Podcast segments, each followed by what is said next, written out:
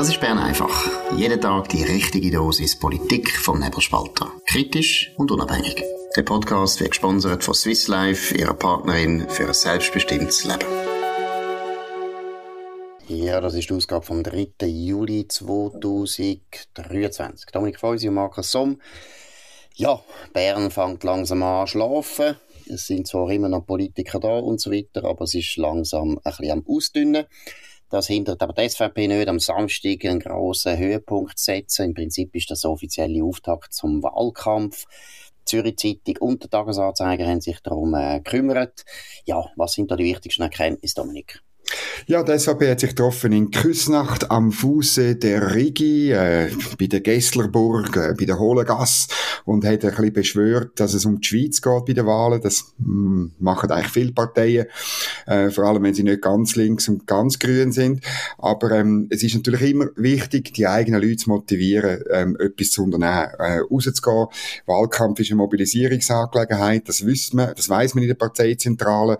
Und ähm, darum ist interessant gewesen, insbesondere der Auftritt von Marco Chiesa ähm, äh, ist völlig, wird völlig anders dargestellt bei, bei Tamedia als bei der NZZ. Ähm, Tavedia betont, dass er irgendwie abgelesen hat und dass er aufblüht hat, wo er äh, auf Italienisch geredet hat, wo er dann niemand mehr verstanden hat. Ein bisschen differenzierter äh, sieht man das bei der NZZ, äh, wo, wo durchaus sagt, mal, er hat ähm, er hat ein bisschen äh, den Ton verwünscht. Ähm, speziell sie aber gewesen, ähm, wo er noch betont hat, eben, er hat kürzlich vier Magrebiner aus einer Flüchtlingsunterkunft bei sich im Garten entdeckt.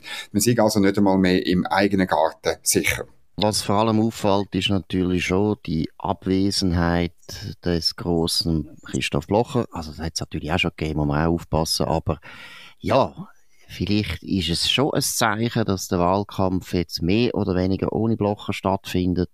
Was ist dein Eindruck, Dominik? Ja, es ist natürlich schon so, ähm, wenn die bestimmende Figur von dieser Partei, und zwar, man muss es jetzt einfach wieder mal in Erinnerung rufen, das ist nicht von den letzten 10 oder 20 Jahren, sondern man muss fast sagen von den letzten 40 Jahren, wenn die Person äh, nicht rum ist, dann ist die SVP nicht das Gleiche wie wenn der Christoph Blocher da ist und wenn er redet. Ähm, es sind andere Auftritte, wo auch, also ein Marcel Dettling muss äh, stark sein, auch ein Thomas Matter und so weiter. Aber ähm, es ist natürlich, ist es nicht das Gleiche, oder?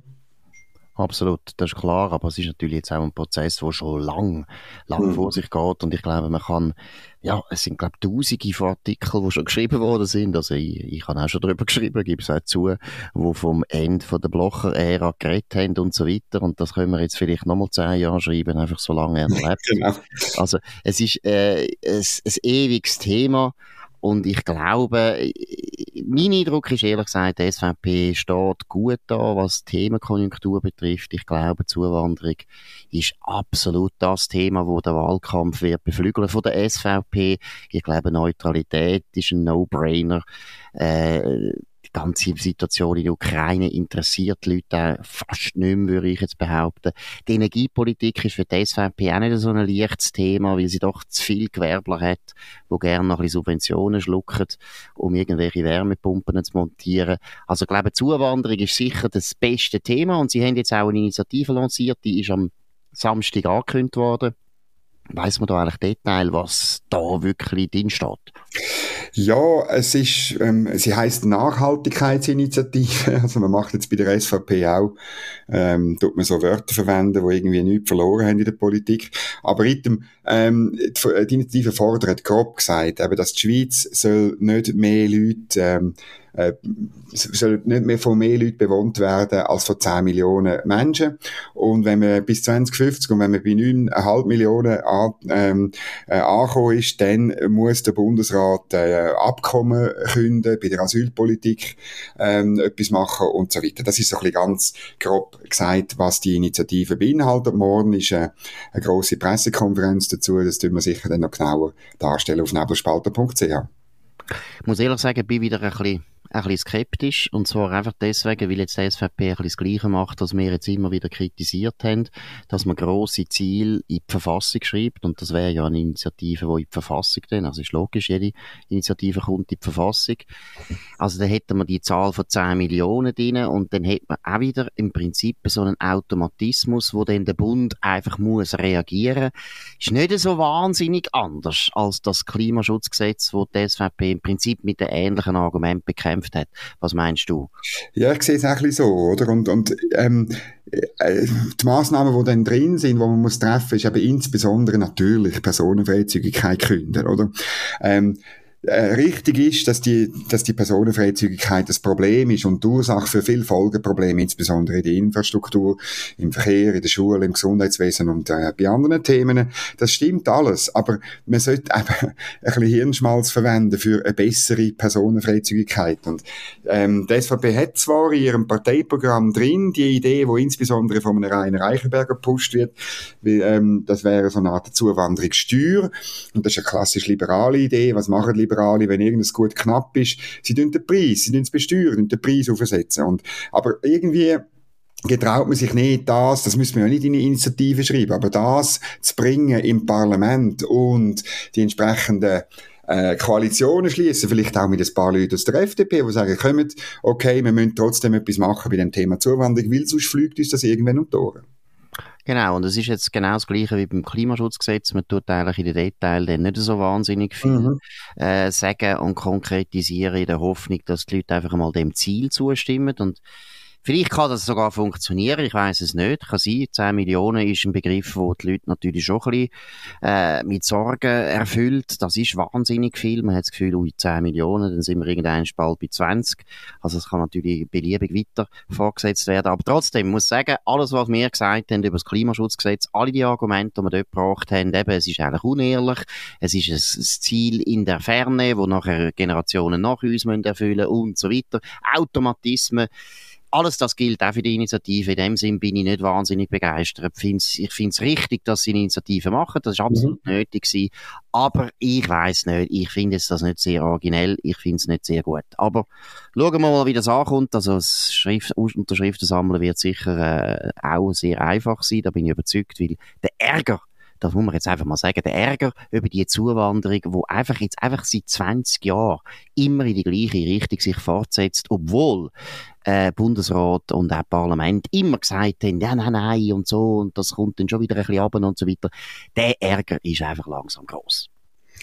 Der ist riesig groß und ähm, der, der wird, also darum ist es richtig, dass man etwas macht. Aber vielleicht kann man ja auch einen indirekten Gegenvorschlag einbringen, der dann ein bisschen gescheiter ist als der Text von der Initiative. Das, ich finde einfach, dort muss man auch seitens von der SVP ähm, ein bisschen, ein bisschen Hirnschmalz noch vergüten. Genau, ich finde vor allem, oder, man hat es ja gesehen bei der Masseneinwanderungsinitiative, die man durchgebracht hat. Und zwar hat man sie durchgebracht, unter anderem, weil man auch behauptet hat, wir können nachher neu verhandeln mit der EU und das geht. Und natürlich, Simonetta Sommaruga ist dort zuständig für das Dossier. Das ist jemand, der natürlich alles gemacht hat, dass wir ganz sicher keine Ideen haben, ganz sicher nicht zu einem Verhandlungserfolg kommen, wie sie die Vorlage einfach nicht hätte wollen. Sie ist innerlich ganz stark dagegen gewesen. Aber letztlich, glaube ich, gilt halt es ist irgendwo pervers. Ich glaube, einerseits bei den Verhandlungen mit der EU werden wir nie so weit kommen, dass es eben ein Rahmenabkommen gibt. Das wollen die Leute nicht. Und das Gleiche, was wir aber auch nicht erreichen werden, ist, dass die Schweizer je mit einer Mehrheit zulösen oder sogar zustimmen, dass man die bilateralen Verträge kündet. Das ist eben auch wahr. Und deshalb müssen wir wirklich Personenfreizügigkeiten so ummodeln, dass sie geht noch, dass sie da irgendwie bei der, bei der EU irgendwo akzeptiert werden, so wie wir es denn wollen, aber dass wir wirklich können mehr zur Eindämmung von dieser Zuwanderung äh, selber selbstbestimmt eigentlich können, äh, einleiten ja, das muss man sich äh, durch den Kopf gehen lassen. Und ich hoffe eben, man kommt dort noch eine richtige, zu einer richtig guten Lösung, wie man in so einem Land. Und das braucht auch ein bisschen Ökonomen, es braucht ein bisschen, äh, ein bisschen ja, wirklich ein bisschen geistreiche Lösungen. Das braucht es auch bei den Grünen. genau, die sind ja nicht unbedingt gesegnet mit Geistesreichtum, aber was ich doch mit einer gewissen Befriedigung muss feststellen, Dominik, ich glaube, das haben wir jetzt, Entschuldigung, aber da haben wir erreicht, Der Balthasar Glättli, der Präsident der Grünen, redet plötzlich davon, dass sie eben dann wirklich schambar unbequem werden. Er hat es nicht so gesagt, das ist ein alter Spruch vom Helmut Hubacher, SP-Präsident. Aber es ist eindeutig, dass er das sich zu Herzen genommen hat, was wir jetzt in Bern einfach ein paar Mal gesagt haben. Eine Partei kommt nicht im Bundesrat rein, wenn sie einfach nett ist und schön und brav. Sie kommt nur rein mit mit einer gewissen Erpressungsmacht. Und die kann man in der Schweiz nur erreichen mit dem Veto vom Referendum. Dominik, was sind da die neuesten Erkenntnisse?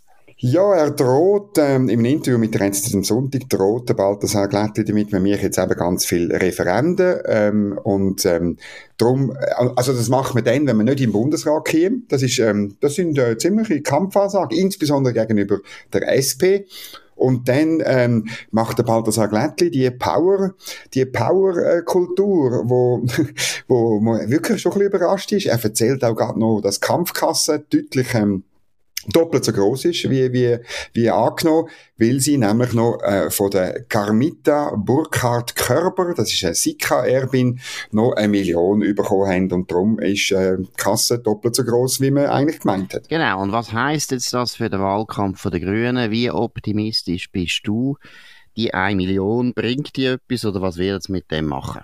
Ich sage halt immer in der Schweiz, äh, du kannst Demokratie nicht kaufen. Man kann schon äh, dafür sorgen, dass man viel mehr grüne Plakate sieht, viel mehr grüne ähm, äh, Inserat in, in den Zeitungen, auch auf, auf äh, Portal. Also äh, Balthasar Glättli, bitte auch bei nebelspalter.ch grüne, grüne ähm, äh, Paid Posts äh, und, und so posten. Wir machen mit. Äh, ein bisschen kritisch natürlich, weil wir sind redaktionell weiterhin unabhängig. Aber ähm, wir nehmen gern euch einen Teil von dieser Last ab, von dieser Million, die ihr geschenkt bekommt. Man kann es nicht kaufen. Ich glaube, es geht am Schluss um Inhalt. Und es ist ja wirklich so, dass die grünen Inhalte halt jetzt wirklich nicht die wahnsinnig tollsten ist, weil sie uns alles verbieten und alles wollen, ähm, äh, einen Weg nehmen, wo wir eigentlich gerne machen. Insbesondere im Sommer, ähm, Serbila essen, ein Feuerchen machen, ähm, oder so, oder in ein Hotel gehen, oder mit dem Auto dorthin fahren irgendwo. Das ist alles ganz, ganz schlimm. Genau, also ich habe da durchaus noch ein paar Ratschläge. Wenn sie eine saugute Kampagne machen will, dann würde ich sagen, der Claim müsste sein, willkommen in der Steinzeit. Oder wer hat Angst vor der Zeit, Steinzeit? Oder auch in der Steinzeit war es schön. Bröteln mit Balthasar Glättli in, in der, Höhle. Eiszeit. In der Eiszeit. Das würde doch wahrscheinlich den Grünen sehr viel Zuspruch bringen. Nein, aber ich muss ernst sagen, Balthasar Glättli, bitte bei uns werben. Wir können garantieren, dass wir deine Werbung kommentieren. Absolut fair, wohlwollend, kritisch sehr substanzreich. Also da kann man immer etwas lernen. Nein, aber was vielleicht doch ein interessanter Punkt ist, das mit dem Referendum. Auch da muss ich sagen, er hat natürlich nicht ganz so begriffen. Du hast es ein bisschen angetönt, oder? Eigentlich müsste man jetzt unbequem sein und nicht nachdem, dass alle anderen gesagt ja. haben, du darfst nicht im Bundesrat, ja, jetzt wirst du halt un unbequem. Das wird wahrscheinlich so nicht funktionieren. Zeigt aber auch schon, meiner Meinung nach, eine gewisse Verzweiflung. Also es ist ja, also auch der Balthasar Glättli ist genug intelligent, er weiß ganz genau, die Chancen der Grünen sind jetzt nicht sehr groß, außer sie machen einen unglaublich guten Wahlkampf und er gesagt, Steinzeit, das ist doch ein absolut guter Slogan. Das zieht die Leute an. Steinzeit, mal in der Steinzeit leben, das ist äh, ein Bootcamp für jeden Mann. Jeder hätte Freude. Pfadilager sind nichts anderes als das gewesen. Gut, gehen wir noch zu einem letzten Thema aus der Schweizer Innenpolitik. Und zwar geht es um die leidigen Listenverbindungen. Da hat Thierry Burkhardt, Präsident von der FDP, sich geäussert. Was schlägt da vor, Dominik? Ja, du sagst es ja, leidige Listenverbindungen. Der Thierry Burkhardt sagt, ja, ähm, am besten tut man das Thema behandeln, indem man die Listenverbindungen auf, aufs nächste Mal dann würde, würde abschaffen. Weil die FDP ist jetzt wahnsinnig unter, unter Beschuss gekommen, also insbesondere äh, von den Medien und, und so ein bisschen den sozialen Medien, also genau dort, wo eigentlich niemand, der normal ist, unterwegs ist, weil ähm, beide Parteien in vielen Kantonen Listenverbindungen machen, die SVP und FDP, und weil die SVP letzte Woche ja die Aktion gemacht hat da mit, ähm, äh, mit dem muslimischen Feldprediger und dann zeigt man dann sofort mit dem Finger auf den Thierry Burkhardt und auf die FDP, schaut mal, wie grusig euer Listenverbindungspartner ist und so. Und ähm, die Lösung von Thierry ist äh, Abschaffen der ganzen Geschichte. Gut, das kann man durchaus machen die Listenverbindungen sind so ein typisches, äh, ja, wie soll man sagen, so ein typisches Phänomen von der Proports, vom Proportswahlrecht, das ich eigentlich je länger, ja. je mehr nicht gern habe. Ich bin auch so, so dafür, dass wir zurückgehen zum Majorz, das würde einfach dazu führen, dass Politiker sich eigentlich wieder einem Wähler wirklich zeigen müssen, oder? Heute ist es ja so, da muss man einfach sehen, vor allem in den grossen Kantonen, wie zum Beispiel Zürich, aber auch Bern oder der Aargau und so weiter, dass der wichtigste Kampf von einem Parlamentarier, wo wird Bund, äh, wo wird Nationalrat werden oder Ständ, nein, Nationalrat wird werden, ist nicht beim Wähler, sondern eigentlich in der Partei. Er muss schauen, dass er einen guten Listenplatz bekommt und wenn er einen guten Listenplatz bekommt, ist es je nachdem ein No-Brainer. Dann wird er einfach gewählt. Er kann machen, was er will. Also zum Beispiel bei einem SVP-Kandidat ist es einfach so, wenn ich reinkomme mit irgendwie unter die ersten 15, dann ist die Chance sehr, sehr groß, dass ich einfach gewählt werde, ohne dass ich mich staurig stark muss bemühen. Beim Wähler das Gleiche gilt bei der FDP. Wenn ich irgendwie auf Platz 5 bin, dann bin ich eigentlich gewählt. Und bei der SP ist genau das Gleiche. Und das ist eigentlich nicht gut. Und deshalb wäre mein Jahr besser. Und es ist deshalb auch im Prinzip folgerichtig, dass man sagt, wenigstens tun wir doch die Listenverbindungen mal abschaffen, weil auch das fälscht natürlich schon der Wähler Wille. Das stimmt. Ich wähle FDP und komme dann vielleicht den SV Appeler rüber. Die, die, der Dirty Secret ist einfach, dass natürlich nachher gibt es trotzdem Restmandat und die Restmandate werden trotzdem verteilt und die werden einfach so verteilt, dass die größten Parteien die überkommen. Und wer wer ist denn die größte Partei? Das ist die SVP. Also von dem her ändert es nachher faktisch gar nichts. Ja, das stimmt natürlich. Und ähm, vielleicht noch ein anderer Gedanke. Ich meine, äh, Linksgrün, also solange es Listenverbindungen gibt, macht Linksgrün und Juso und so machen immer Listenverbindungen. Und du hast auf der Juso-Liste hast du stramme Kommunisten, die die Faust aufheben, die wollen alle Leute enteignen, die mehr als zwei Franken auf dem Bankkonto haben und so weiter. Das ist einfach nie ein Thema. Und ich muss einfach sagen, solange wir Listenverbindungen kennen, solange ist eigentlich der bürgerliche Block, SVP und FDP, eigentlich zu Listenverbindungen verdammt. Du musst zusammen arbeiten, weil du ja nicht willst, dass äh, so ein Restmandat eben nach links-grün geht. Also das ist keine Alternative, weil die, weil es eigentlich für die FDP, sogar wenn ein Restmandat zur SVP geht, ist das weniger schlimm, als wenn es dann ein SPler oder ein Grün ist, wo verbunden ist mit den Kommunisten. Also das führt, auch zu dem Blockdenken, wo jetzt alle sagen, ah, die Blöcke sind doch so ganz schlimm. Nein, die Blöcke, die gibt's, die hat es immer gegeben. Und darum ist man eigentlich zu Listenverbindungen verdammt, solange sie gibt. Genau, und was vor allem wichtig ist, ist einfach Transparenz, dass man auch über die Linken redet. Äh, da sind Leute in der Listenverbindung, du hast gesagt, einerseits sind es Kommunisten, aber es sind auch Klimakleber, wo sich ja, ja. die Grünen noch nie distanziert haben von den Klimakleber, die eindeutig mit Gewalt Politik wollen verfolgen etwas, wo eigentlich in der SVP, der offiziellen SVP, also überhaupt nicht vorkommt. Also von dem her ist es eine grosse Skiheiligkeit. Wichtiges Argument, wir haben schon ein paar Mal über das geredet, ist bei den Freisinnigen natürlich, dass sie immer behaupten, ja, wenn wir so eine Listenverbindung machen, dann verlieren wir ganz viele Wähler, wir stoßen die von den Kopf. Das ist eine grosse Frage. Ich würde sie mal untersuchen. Es gibt ziemlich viele Politologen, die das könnten mal untersuchen, würden halt schauen, dass ich nicht einen linken Politolog nehme, sondern einen, der wirklich bürgerlich ist oder liberal. Und dann müssen wir das mal nachprüfen. Ich glaube es nicht. Ich bin absolut überzeugt, dass die FDP rechts viel mehr kann gewinnen als links, weil rechts sind sehr viele enttäuschte, rechtsfreisinnige Wähler, wo man alle wieder mobilisieren kann, unter anderem mit der Listenverbindung, während auf der linken Seite Konkurrenz wahnsinnig groß ist. Da gibt's die Mitte, da gibt's äh, GLP, da gibt's sogar noch DVP, da gibt's ja alle, wo irgendwo in der Mitte sind. Deshalb glaube ich gar nicht, dass da wahnsinnig viele Wähler davor springen, wenn man da so eine angeblich problematische Listenverbindung eingeht. Gut, wir kommen zum letzten Thema. Ich habe es angetönt, das ist nicht die Schweiz, sondern es ist Amerika, aber es wird auch Auswirkungen haben auf die Schweiz. In Amerika hat am letzten Donnerstag das Supreme Court, also das höchste Gericht, das Verfassungsgericht, Affirmative Action für immer abgeschafft. Jetzt, äh, wie das in Amerika ist, bis denn das ganz durch ist, da wird es noch viel Prozess brauchen und so weiter. Die betroffenen Universitäten, also alle Universitäten sind betroffen, die werden alles machen, um das irgendwie unterlaufen, aber es ist ein Meilenstein, weil Affirmative Action seit 50 Jahren eigentlich zum Beispiel an den Universitäten, da ist es vor allem um das ist gegangen, eigentlich darüber bestimmt haben, ob man reinkommt an die Universität oder nicht. Dominik, deine Eindrücke? Ja, ich finde es wirklich sehr ein spannendes Urteil, weil es natürlich links äh, total durchtreibt, aber weil es eben ein Ende macht an ein wichtiges Kapitel, und man muss es halt sagen, von der Ungleichbehandlung nach Rasse. Oder? Und es gibt einen wunderbaren ähm, äh, Kommentar vom Ward Connolly, ähm, das ist der Präsident von der American Civil Rights Institute, vom American Civil Rights Institute auf dem Wall Street Journal. Das ist ein Schwarzer selber.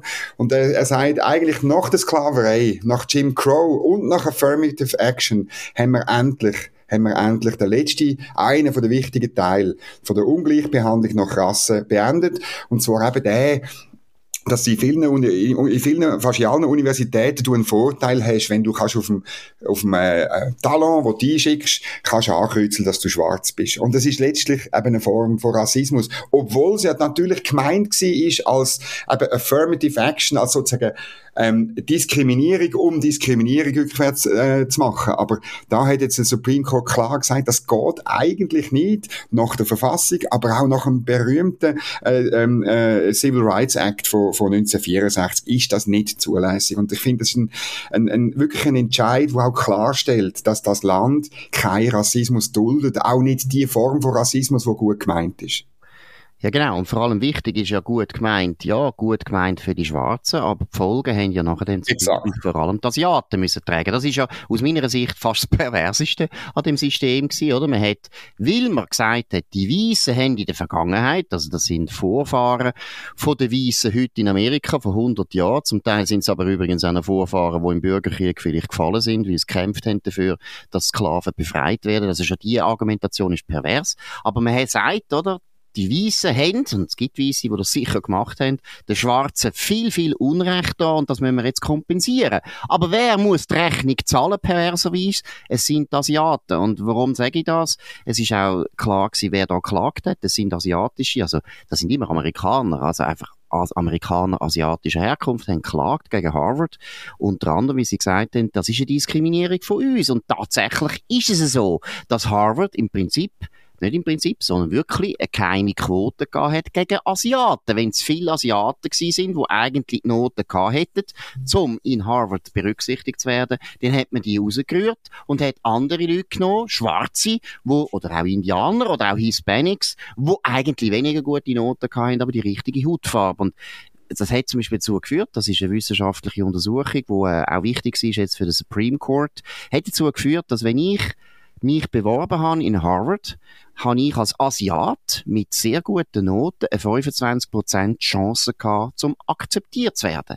Hätte ich aber mit den genau gleichen Noten und mit allem gleich, also mit dem gleichen Essay, allem und so weiter, einfach gesagt, ich sehe schwarz, dann wäre meine Chance, zugelassen zu werden in Harvard auf 95 Prozent Und das ist doch das, was einfach ungerecht ist und übrigens auch dazu geführt hat, dass das System bei allen Amerikanern sehr unbeliebt ist, sogar bei den Schwarzen ist eine Mehrheit dagegen, bei den Hispanics ist eine Mehrheit dagegen, bei den Weißen ist eine Mehrheit dagegen. Die einzigen, die wirklich das gut gefunden haben, sind die kleinen, kleinen Kreise von einer liberalen Elite, die das Gefühl haben, wir machen etwas Gutes.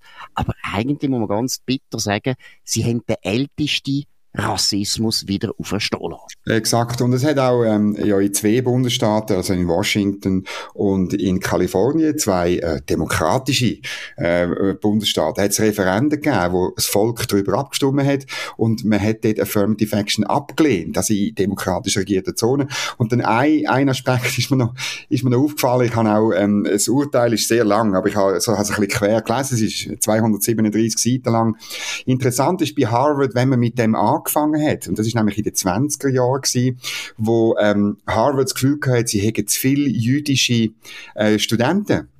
Und dann hat man, hat man das eingeführt, um weniger Juden an der, an der, an der berühmtesten Hochschule der USA zu haben. Also ziemlich eine grusige Wurzel von dem ganzen Geschichte. Und es wird eben nicht besser, wenn man es dann äh, statt zu Ungunsten von der Juden zu Ungunsten von der Asiaten oder der Weißen durchführt. Das ist, am Schluss ist Rassismus eben nicht zu rechtfertigen unter keinen Umständen. Und das, ähm, ich kann wirklich, man kann es auch noch, noch lesen, das ist auch sehr schön formuliert worden vom äh, Chief Justice Roberts, oder wo, wo dass er so ein bisschen ähm, äh, geschrieben hat, dass sie viel zu lang, hat man eigentlich äh, gewartet, bis man das koleriert hat, oder? Our constitutional history does not tolerate such a choice, also so eine Auswahl, wo eben auf, auf die Farbe von der Haut schaut und, und nicht auf die individuellen Fähigkeiten. Das ist weiterhin, oder man soll die individuellen ähm, Eigenschaften von Kandidatinnen und Kandidaten anschauen, aber nicht auf die Hautfarbe. Genau. Äh, das Urteil müsst ihr wirklich lesen. Du hast gesagt, ihr könnt es suchen. Also das ist eine absolute Sternstunde von, auch von der Juristerei. Vor allem müsst ihr lesen Clarence Thomas. Das ist ein Justice, der selber, selber äh, erstens ja. schwarz ist und zweitens 1948 geboren. Also der hat Segregation noch erlebt. Der weiß, von was er redet, ist aber ein Konservativer und tut wirklich brillant das auseinandernehmen, warum das die Affirmative Action eine Katastrophe ist. Und das können wir vielleicht morgen noch diskutieren, oder? Es geht ja eigentlich grundsätzlich um Quoten. Jetzt in Amerika ist es jetzt sehr stark gegangen um die Schwarzen, aber Quoten ist eben grundsätzlich ein Problem und deswegen ist das durchaus auch eine relevante Diskussion für die Schweiz. Es gibt ja immer wieder gerade auf der linken Seite Leute, die das Gefühl haben, eben, wir brauchen Quoten für Frauen. Bald kommen es dann auch mit Quoten für Albaner. Sie kommen mal mit Quoten für Muslime. Sie werden Quoten ist immer so etwas, eine Verführung schwierig für die Leute, die das Gefühl haben, ja, man kann die Welt schnell ändern, indem man einfach auf eine statistische Gleichheit zielt und sich nie überlegt, was für unerwünschte Nebeneffekte das hat. Dass eben zum Beispiel, das ist in Amerika passiert, sehr viele Schwarze, die sau gut sind eigentlich in der Schule und sau gut auch an der Uni, haben noch eine Karriere gemacht und haben doch immer müssen mit dem Verdacht leben, dass die Leute dann gefunden haben, ja, der ist doch nur durch Harvard durchgekommen, weil er schwarz ist. Und das ist das grösste Gift für eine Leistungsgesellschaft und das kann auch den Frauen passieren in der Schweiz. Wenn man eben nur noch wegen einer Quote irgendwann mit hinkommt, dann werden ganz viele tüchtige, geniale Frauen immer wieder im Verdacht stehen, ah, du hast nur profitiert von deinem Geschlecht. Das wollen wir nicht das ist wirklich ein guter Entscheid gewesen. Der Supreme Court hat sehr, sehr viel intelligente Entscheid gefällt in letzter Zeit, seit es eine konservative Mehrheit gibt, muss man auch wieder mal sagen.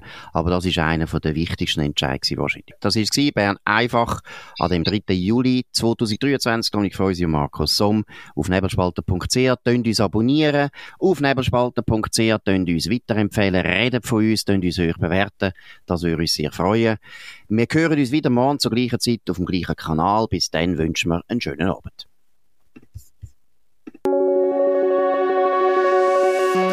Das war Bern einfach, gesponsert von Swiss Life, ihrer Partnerin für ein selbstbestimmtes Leben.